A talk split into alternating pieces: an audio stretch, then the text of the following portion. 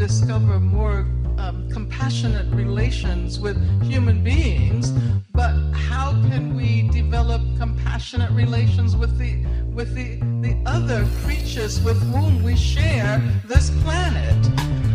And that would mean challenging, challenging the whole capitalist industrial form of food production. Bonjour et bienvenue dans l'Afroécologiste, le podcast qui parle d'écologie et de véganisme d'un point de vue décolonial. Aujourd'hui, afin de poursuivre notre série de portraits de véganes noirs, j'ai le plaisir d'accueillir Manuel qui va nous expliquer son cheminement vers le véganisme et son point de vue sur la cause antispéciste. Bonjour Manuel. Bonjour, bonjour. Bonjour. Alors pour commencer, je te laisse te, bah, te présenter, dire un peu aux auditoristes qui tu es, d'où tu viens, ce que tu fais dans la vie. Alors, euh, bah, je m'appelle Manuel, comme tu l'as dit. Euh, je suis, euh, je suis actuellement à Paris. J'ai réfléchi à cette question, à qui je suis et à quoi te dire, mais la meilleure réponse pour moi, c'est vraiment, en fait, je suis un être qui travaille sur mon, sur moi quotidiennement et qui vit aussi tous les jours au moment présent. Et je pense que c'est la meilleure réponse que je peux te donner aujourd'hui. D'accord. Alors on peut imaginer que le véganisme, en fait, ça faisait partie de, de ce cheminement et de ce travail que tu as fait sur toi-même? Ouais, c'est arrivé euh, exactement. C'est que ça a été une transition. Euh, c'est-à-dire que quand je suis passé vegan, c'est là où j'ai pu me, me, poser des questions euh, intéressantes sur ma spiritualité.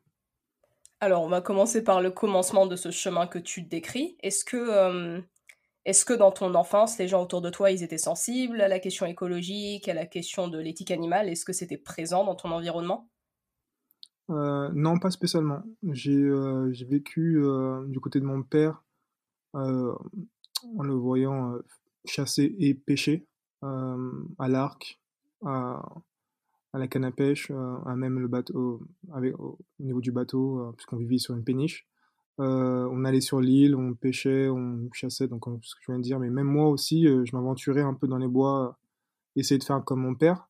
J'ai jamais eu cette euh, cette notion ou ce sensibilité par rapport à la cause animalière à cette époque-là. Ok, donc tu as grandi en Guadeloupe, toi, et c'est quand même intéressant parce que t'avais pas forcément cette sensibilité, mais t'as l'air d'avoir grandi dans un milieu naturel un peu exceptionnel, là, de ce que j'entends sur une péniche avec les bois. Donc t'étais quand même euh, un peu dans un environnement privilégié pour au moins apprécier la nature, peut-être. Oui, euh, bah, avec mon père, c'était en France, euh, et plutôt avec ma mère et ma grand-mère, c'était en Guadeloupe. mais j'ai pas parlé de Guadeloupe parce que j'ai pas eu vraiment aucune sensibilité. C'est vraiment quand on pouvait, on mangeait de la viande. On avait les, euh, les repas du dimanche, euh, la soupe du dimanche euh, classique avec ma grand-mère, mais sans plus de sensibilité par rapport à ça. J'ai eu la chance, en effet, de parfois, on va dire une fois par an, de vivre avec mon père. C'est là où j'étais vraiment en contact avec la nature, au plus proche. et, et, ça m'a beaucoup plu d'ailleurs, ça m'a beaucoup aidé à apprécier, entre guillemets, des, des vacances qui sont formatrices en termes de, la vie. Ouais, ça a l'air plutôt exceptionnel comme vacances. Et alors, est-ce que le végétarisme et le véganisme, c'était des choses qui étaient présentes autour de toi, que ce soit en Guadeloupe ou en France? Il y avait des gens qui étaient véganes ou végétariens autour ou pas du tout? Euh, Pas du tout. Non, j'ai essayé de réfléchir, mais non, pas du tout. Alors, comment c'est arrivé? Parce que là, ça me questionne un peu. Comment c'est arrivé ton intérêt pour le véganisme, particulièrement si c'était pas quelque chose euh, auquel tu étais sensible en grandissant? C'est arrivé avec l'abus, l'abus de certaines choses. Donc, suite à des problèmes familiaux, j'avais besoin de trouver un confort. Ce confort, c'était avec la nourriture. J'en ai abusé. Et je savais qu'un jour, il fallait que j'arrête. Donc, c'était un gros travail sur moi-même. Hum, surtout que le fait qu'on n'avait pas confiance en moi, donc à partir du moment où j'avais 10-15 kilos en trop, je travaillais dans la restauration, on m'appelait la grosse, etc. C'était vraiment un travail psychologique très important que je devais faire sur moi, parce que je savais que c'était temporaire. Le travail de tous les jours, euh, les, conditions hein, psychologiques faisaient qu'il me poussait vers le bas. Du coup, je savais que pour moi, c'était soit tout, soit rien. Donc c'était un choix qui a été fait depuis longtemps, mais qui a pris beaucoup, beaucoup d'années afin que ce soit, ce soit possible en fait. Est-ce qu'il y a des est-ce qu'il y a eu des étapes un peu charnières qui t'ont poussé à te questionner un peu plus, peut-être des rencontres? Oui, les rencontres et les, les départs, les voyages. Alors, quelle rencontre du coup? Et peut-être quel voyage? Qu'est-ce qui a permis cette ouverture d'esprit? Le premier voyage, tout a, tout a commencé au niveau du premier voyage. Euh, donc c'était un départ qui, euh, qui a permis de recommencer, ou plutôt recommencer ma vie euh, en départ, donc Paris, direction Angleterre. J'ai tout lâché. Je suis parti sac à dos, bus de nuit. J'avais la chance de trouver un travail à distance, donc je suis pas parti comme ça non plus. je me suis organisé, mais je suis arrivé à la campagne de Londres sans, sans fast-food. Et, et donc c'est là où j'ai pu me recentrer et connecter avec une première personne qui, qui à l'époque était ma copine, qui m'a permis de faire plus de sport quotidiennement. Et du fait, comme je disais, qu'il n'y ait pas de fast-food ou restaurant aux alentours, j'ai dû recommencer à faire à manger pour moi-même. Donc là, c'était vraiment le départ, le début d'un cheminement que je voulais et qu'au fin de compte, le destin a fait que j'ai eu ce que je voulais et, et j'ai pu commencer ce travail sur moi. Et ça a duré un an, un an et demi dans cette campagne où j'ai perdu 11 kilos en première année. Et ça m'a fait beaucoup de bien, mentalement et physiquement. Comment tu as fait le lien entre ton corps et la viande? Parce que beaucoup de gens font des régimes ou des choses comme ça et ils pensent pas nécessairement à la viande. Du coup, toi, comment c'est arrivé ce questionnement par rapport à la, à la chair? Pour moi, la chair, à l'époque, c'était plus une gourmandise, mais moins importante que le fromage bizarrement. Le fromage, euh, enfin, c'est pas bizarrement, ça, ça revient assez fréquemment. Le fromage est plus difficile à lâcher que, que la viande. Mais euh, pour moi, la viande, c'était euh, une célébrité. Bah, c'est-à-dire que, enfin, quand une célébrité, c'est quelque chose à fêter, quoi. le lendemain, je suis, je travaille pas, ben, je vais fêter ça. Et avec du fromage et de la viande. Pour moi, c'était un luxe, c'était un réconfort à l'époque. D'accord. Et du coup, la cuisine, parce que tu as beaucoup parlé du fait que c'était le fait de devoir recommencer à cuisiner. Pourquoi? Parce que, parce que la cuisine, du coup, te mettait en contact avec les choses spécifiques que tu mangeais, ou parce que tu étais obligé de te confronter à ce qu'il y avait dans ton assiette, ou c'est quoi la relation avec la cuisine? Euh, La cuisine et moi, c'est, euh, ça a toujours été une histoire d'amour, parce que j'adore faire ça. Euh, par contre, en France, à l'époque, il y avait tellement de choix de restaurants et de fast-food que j'en avais moins envie. Surtout que je travaillais dans la restauration 45 euh, heures par semaine, j'avais pas envie de retourner en cuisine ou faire la vaisselle ou du nettoyage alors que j'en faisais toute la journée.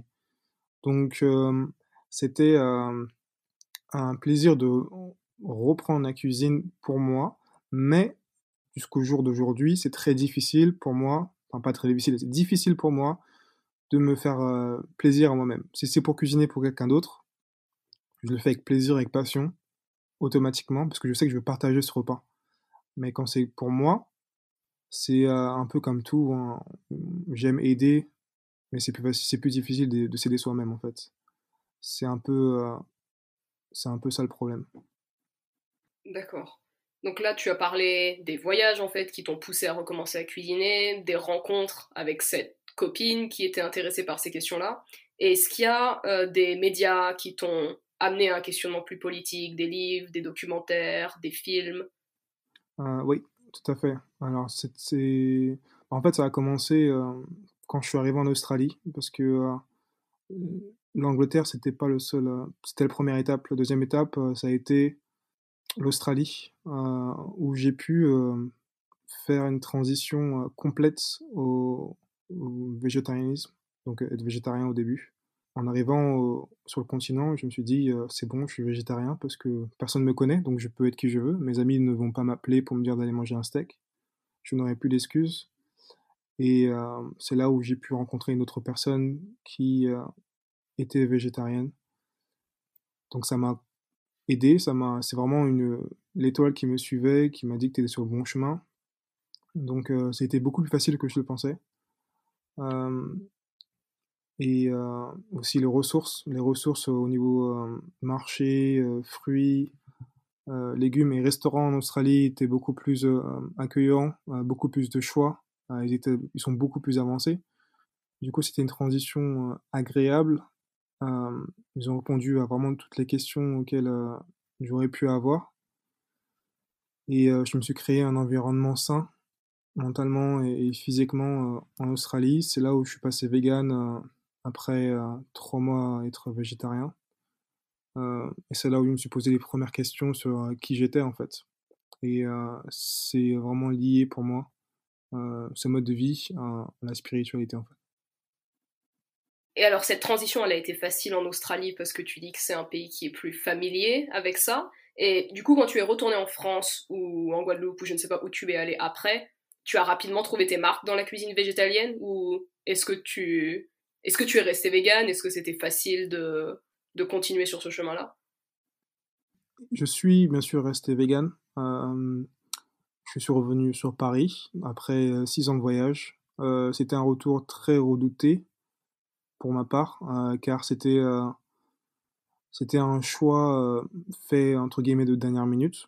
Hum, je suis revenu principalement au départ pour revoir ma mère, mais comme quand je me suis décidé, j'ai vraiment pris ce, retour pour une deuxième chance, une chance que je, voulais redonner euh, à Paris euh, après toutes ces années euh, d'efforts dans la restauration après ces, ces années euh, bah, de restaurant, de junk food, euh, comme on peut dire, j'ai redonné cette chance, euh, donc je me suis donné une idée positive de, de ce nouveau départ. Surtout que j'ai changé de, voie professionnelle, ça m'a donné un peu d'espoir. et donc ce retour a été plus facile que ce que je le, que ce que je le pensais mais euh, aussi les, euh, euh, comment dire, les tentations de, de, de, de, food, de, comment on appelle ça encore, de, de produits industriels sont beaucoup plus importantes quand, vous allez dans, les, magasins où vous trouvez des, des tofu de différentes façons, euh, cuits de différentes façons, fumés, etc. etc. C'est pratique quand on, a envie de, choses qui, qui nous rappellent un peu la viande, etc. Mais c'est pas des choses que j'avais l'habitude de manger en, Australie. En Australie, c'était vraiment euh, plant-based, euh, vraiment des, légumes et des fruits au maximum. En fait, de ce que j'entends, ta, transition vers le véganisme, elle s'est vraiment accompagnée presque d'un changement de mindset en fait de où ça s'est vraiment accompagné d'un d'un certain chemin spirituel et du coup cette transition elle a eu des elle a eu des conséquences sur ta santé physique, ta santé mentale et ta vie spirituelle Ou est-ce que tu peux en parler un peu plus? Je suis curieuse. Oui, euh, ça a été un. Bah, en fait, ça s'est fait euh, automatiquement ou naturellement ou le destin, comme vous voulez l'appeler. En fait, euh, j'étais végétarien, puis je faisais du sport et je me, je, mangeais toujours du fromage et des crackers. C'était un, un, ancien réflexe que je prenais dès que j'avais une soirée off, parce que je travaillais toujours dans la restauration j'avais une soirée off et euh, une soirée off en restauration, c'est pas c'est pas souvent. Du coup, je fêtais ça avec un peu de fromage et des crackers. J'allais au sport le lendemain matin à 6 heures du matin et je j'étais pas bien, je me sentais pas bien, je me sentais ballonné et, et voilà quoi, j'étais pas top. Du coup, euh, un jour, je me suis dit c'est bon, bah, j'arrête le fromage et euh, je mangeais déjà peu d'œufs et de lait. Du coup, j'étais vegan. Du jour au lendemain, je suis passé vegan comme ça et c'est là où j'ai en reprenant ta question de tout à l'heure, j'ai euh, regardé des documentaires. Je me suis renseigné sur euh, euh, les effets sur mon corps, sur la planète, sur les animaux, et aussi ce qui se passe au niveau gouvernement, etc. Et j'ai regardé par exemple, le premier documentaire que j'ai regardé, c'est Cowspiracy et What the Health. C'est là où j'ai pu c'est là où en fait ça m'a réveillé, ça m'a un peu révolté. Donc mon premier choix a été pour ma santé et euh, ensuite euh, beaucoup d'autres euh, points de vue sont arrivés. Y a aussi la connaissance de Dr Sebi qui m'a beaucoup, ça m'a beaucoup aidé à, à reprendre l'essentiel en fait. Et au même moment, au même moment de tout ça, en fait, mon, mon ex d'Australie m'a posé la question enfin, m'a plutôt posé un ultimatum. Elle m'a dit, à l'époque, euh, tout va bien ensemble, on va très bien ensemble, mais niveau spirituel, je te vois pas connecté, tu m'apportes rien. Et là où ça a fait un déclic, je me suis demandé c'est quoi la spiritualité? Est-ce que tu peux m'apprendre? Elle m'a dit non, ça doit venir de toi. Et je sais pas, ça a fait un déclic, ça, j'ai arrosé la petite graine et au final, je me suis posé des questions, j'ai fait des recherches. Le yoga est venu sur mon chemin. Euh, je me suis renseigné sur le yoga, j'ai fait une formation de yoga en même temps là-bas. Et euh, j'ai continué à manger euh, bien. Je me suis renseigné sur ce que je voulais manger, sur ce que je voulais étudier et sur quoi je voulais me concentrer dans le futur. Ouais, je vais m'arrêter là parce que je ne me souviens même plus de ta question d'ailleurs. Euh, non, non, c'est bon, t'as répondu à la question, j'ai eu ma réponse. Et du coup, moi, ce que j'entends, c'est en fait, quand tu étais en Australie, toutes les pièces du puzzle se sont mises ensemble, et c'est là que ton véganisme, en fait, il est devenu plus politique. Et quand ce, questionnement est arrivé, est-ce que tu as ressenti le besoin de le partager, peut-être d'essayer de convaincre des gens autour de toi? J'ai partagé euh, premièrement avec ma mère. Euh, c'était vraiment quelque chose qui me tenait à cœur, les produits laitiers, premièrement, produits laitiers, les fromages, les viandes, etc. Donc je voulais vraiment lui, faire comprendre que on avait un corps qui pouvait vraiment tout digérer, on pouvait tout manger, mais il faut, faut, lui laisser le temps de digérer du coup euh, espacer euh, les, euh, les, temps de consommation, parfois éliminer certains aliments. C'est la première chose que j'ai faite. Elle s'est inquiétée au départ, et s'est inquiétée, à mon avis, de dire que j'allais tomber dans les pommes un jour ou un autre. Mais bon, c'est normal. Et parce que toute sa vie, on, l'a éduqué à, se nourrir de, de ces, produits animaliers. Comme moi d'ailleurs, hein, j'ai pris 19, 19, ans, 20 ans, même plus, 24 ans avant de savoir que je pouvais vivre sans viande. Donc euh, ça, ça m'a révolté. Et euh, le fait de ne pas avoir le choix. Du coup, j'ai voulu partager ce genre d'informations aux familles les plus proches. Ensuite, euh, au départ, j'étais tellement à, chaud que je voulais partager à tout le monde. Mais c'est l'erreur du débutant. C'est un conseil que je donne à personne parce qu'on perd beaucoup d'énergie. Du coup, il faut se concentrer sur des, des personnes qui sont prêtes à écouter, des personnes qui veulent savoir, parce qu'on ne peut pas aider tout le monde. Euh, c'est un combat qui, euh, ce que j'appelle ça un combat, hein, parce que euh, on a très peu de temps. Je sais même pas si nos efforts vont être récompensés, mais il faut croire un peu à, notre énergie, l'énergie de la planète, et on fait de notre mieux. je partage la bonne vibe au maximum. Si les gens savent, si les gens prennent conscience, je pense qu'ils vont réduire d'eux-mêmes naturellement parce que euh, maintenant on a les, outils, on a les informations euh, pour savoir qu'on n'a pas besoin de manger de la viande tous les jours ou autres produits animaliers. Donc euh, c'est juste un équilibre, c'est un équilibre pour tout, c'est un équilibre dans le véganisme et, et en étant omnivore aussi, il faut trouver un équilibre. Là, je suis complètement d'accord, oui. Je pense qu'on a tous un peu fait cette erreur quand on est, quand on est entré dans le véganisme, c'est qu'on a eu une telle révélation que tu penses que tout le monde est prêt à entendre et en fait la plupart des gens ne le sont pas. Et, ouais, ça peut être un peu violent. Et du coup, comment tu expliques la difficulté de beaucoup de personnes à se confronter à ces débats, y compris nous-mêmes hein? Je sais que pour moi, ça a été extrêmement difficile aussi. Mais comment tu expliques la, résistance? La résistance, elle se, justement, elle se pose, euh, enfin, elle arrive. Elle arrive. C'est même pas une résistance, c'est, euh, une ignorance en fait. C'est, euh, c'est un choix d'ignorance parce que c'est un confort. surtout dans les, moments qu'on vit aujourd'hui, on n'a pas envie de perdre le peu de confort qui nous reste. Cette liberté qu'on pensait qui était, euh, qui était euh, acquise, celle de pouvoir sortir, qu'on nous a retiré souvent cette année, enfin l'année dernière plutôt.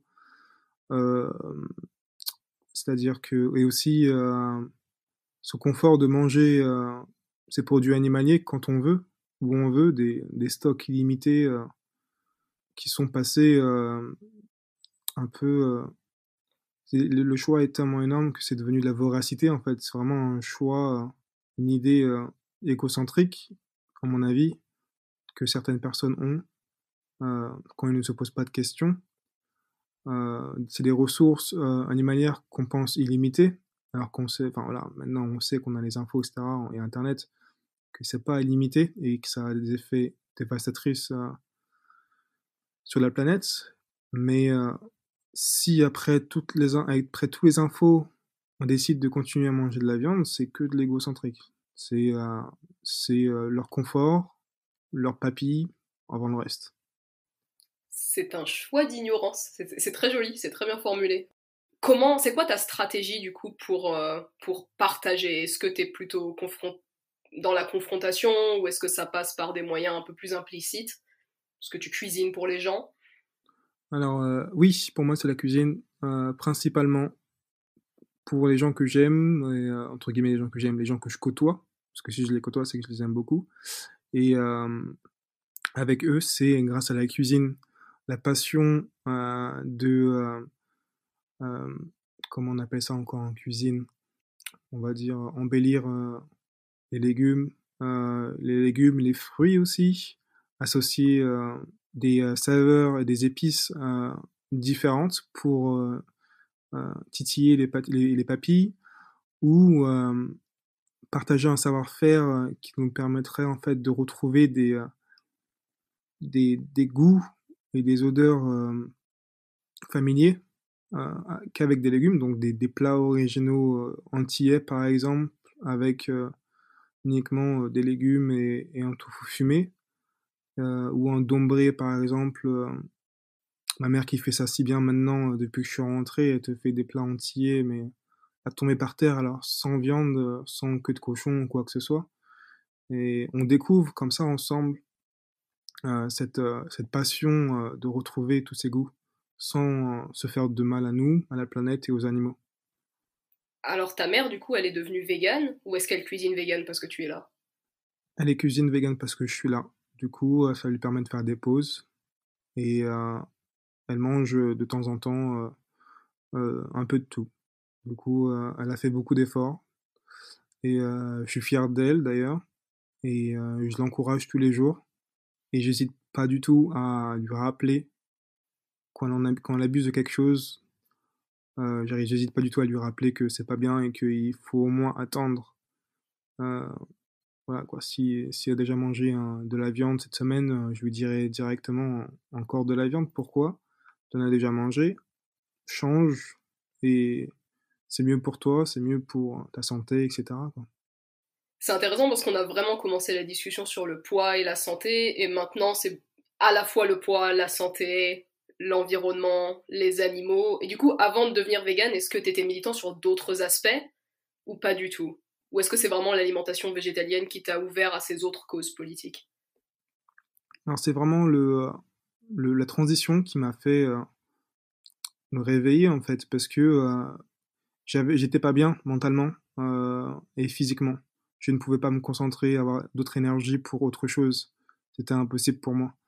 Du coup j'étais pas en état. Une fois que j'ai pu retrouver un équilibre j'ai pu avoir d'autres questions et m'ouvrir à d'autres sujets.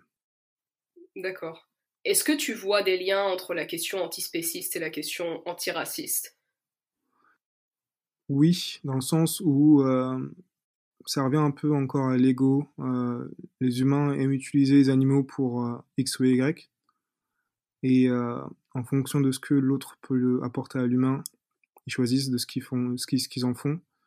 Pareil pour les, humains, pareil pour les classes sociales, les backgrounds et, et, les histoires euh, entre guillemets, euh, d'où ils viennent et, euh, qu'est-ce qu'ils qu'est-ce peuvent leur apporter en fait. Du coup, je pense que les humains pensent vraiment à qu'est-ce que peut rapporter l'autre avant de leur apporter des attentions en fait. C'est vraiment un choix, pour moi en tout cas, un choix égocentrique.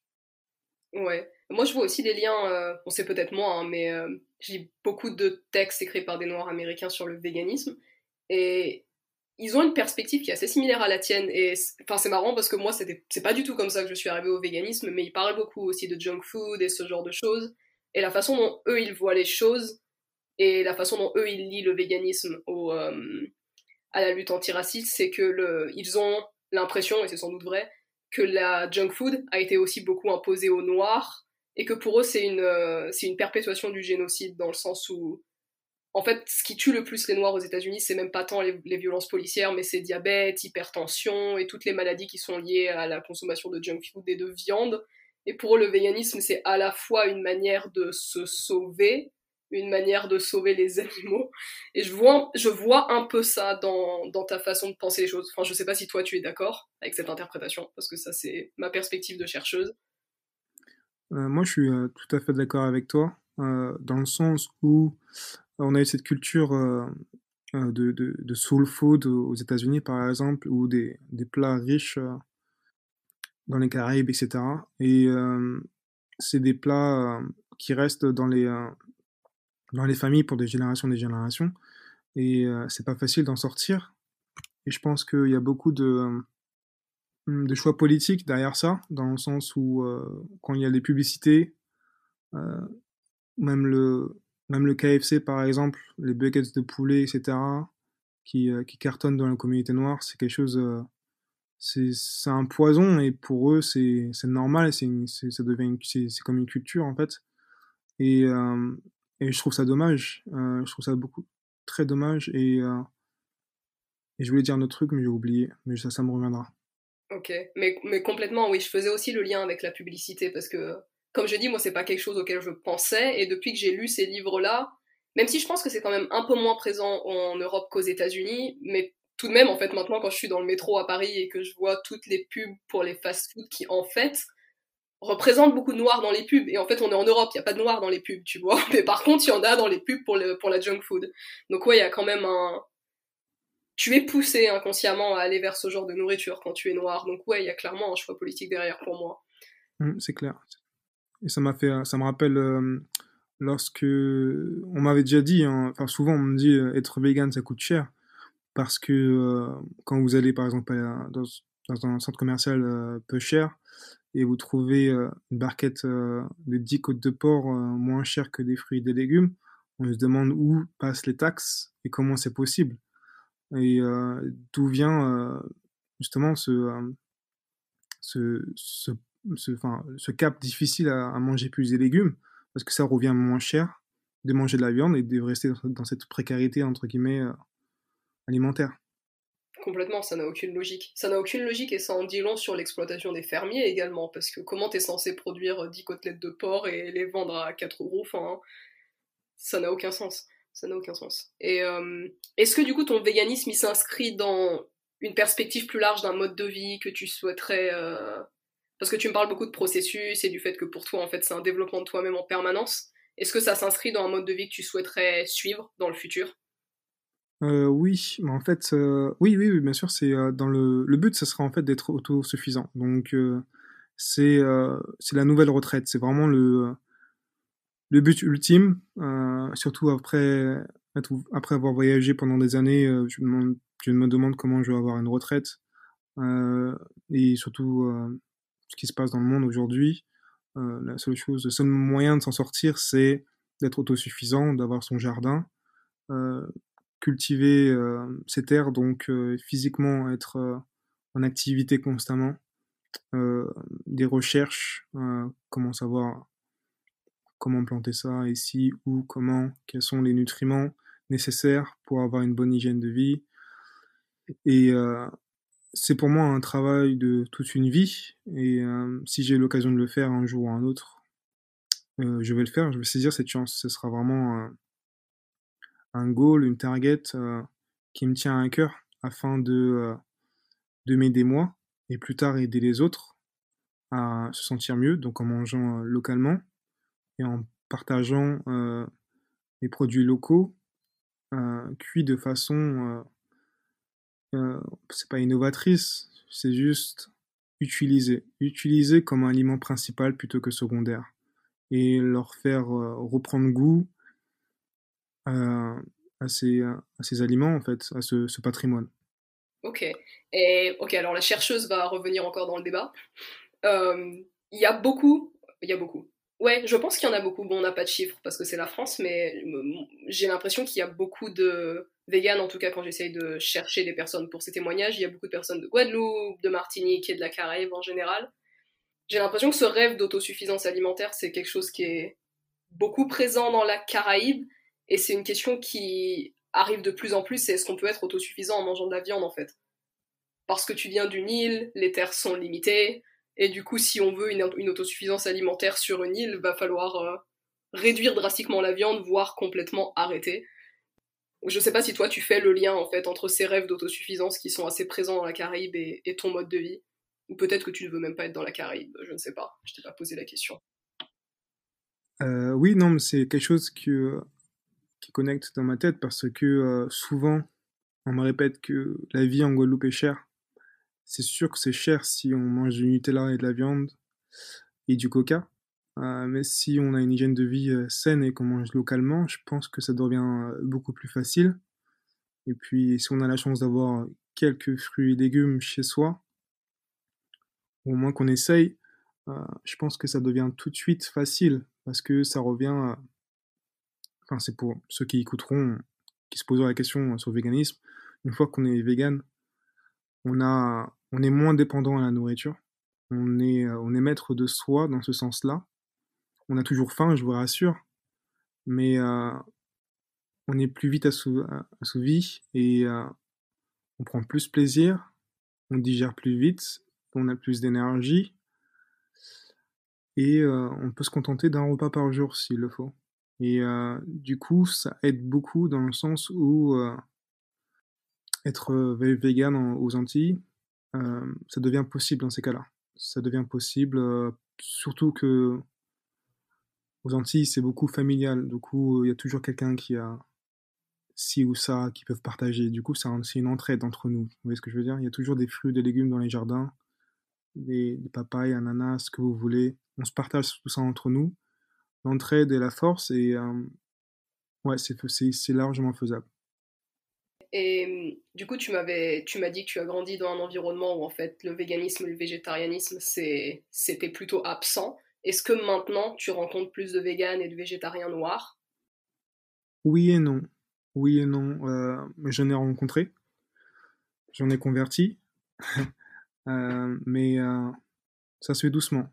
Je recherche pas non plus, donc surtout avec ces temps-ci, les rencontres sont, sont très faibles, mais j'en ai rencontré.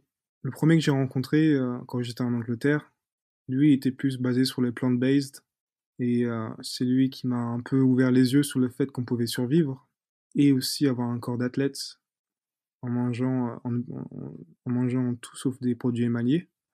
Et après ça, euh, sur mon chemin, franchement, je n'ai pas rencontré beaucoup, mais je pense que ça va se faire automatiquement au fur et à mesure des années.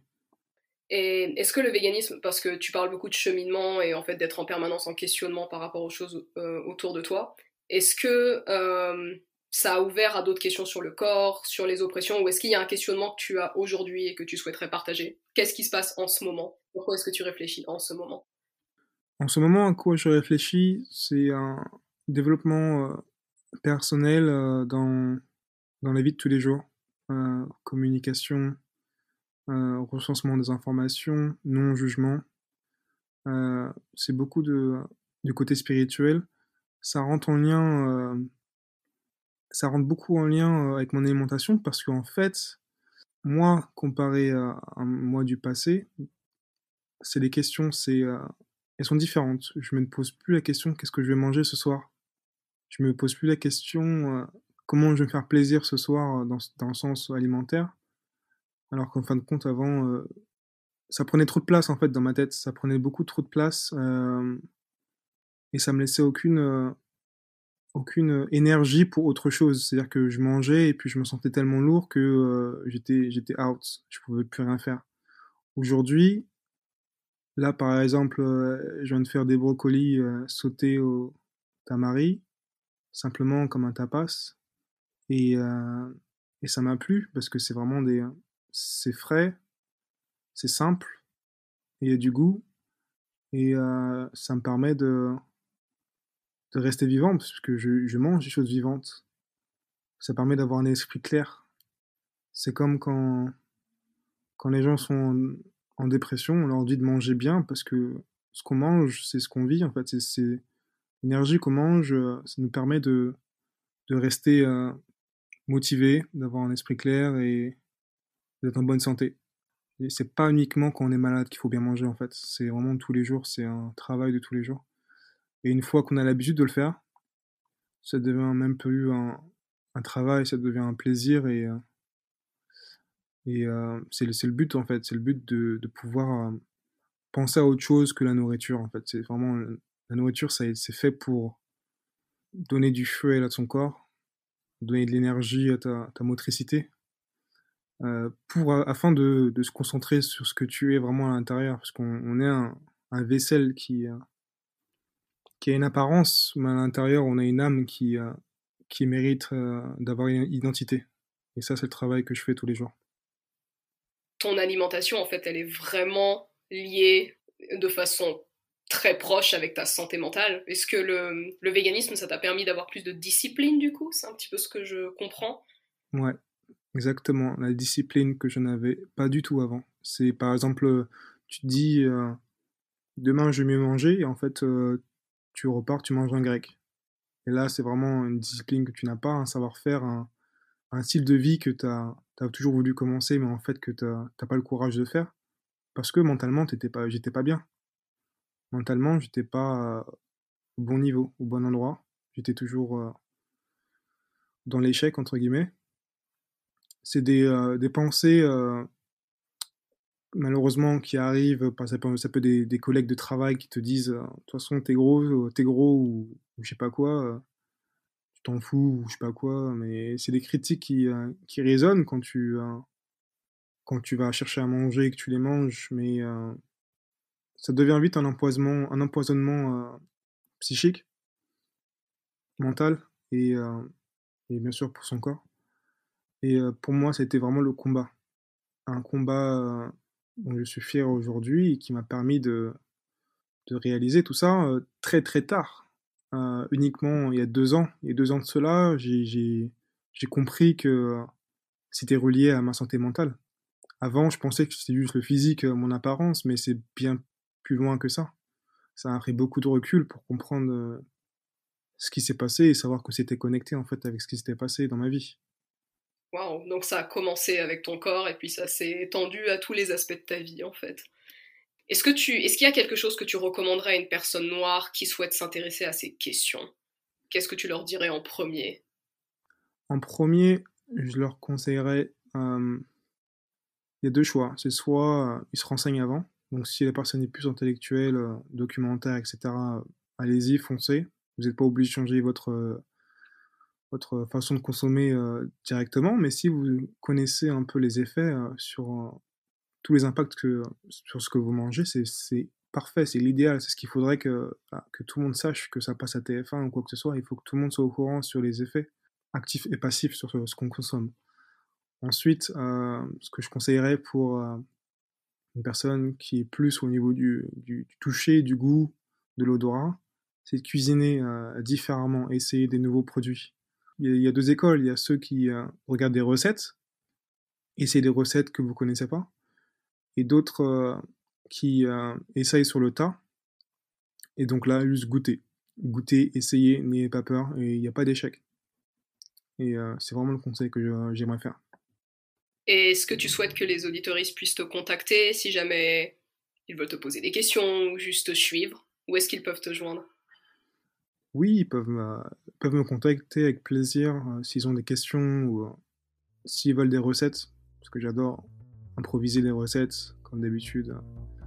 Euh, mais oui, ils peuvent me contacter sur Instagram, Manuel, C-H-R-L, voilà, tout simplement. Merci Manuel d'avoir accepté cette invitation pour parler de véganisme. Ta perspective, elle est vraiment différente de la mienne et ça m'a beaucoup intéressé d'entendre parler de quelque chose de différent et j'espère que les auditeurs sont pensés de même.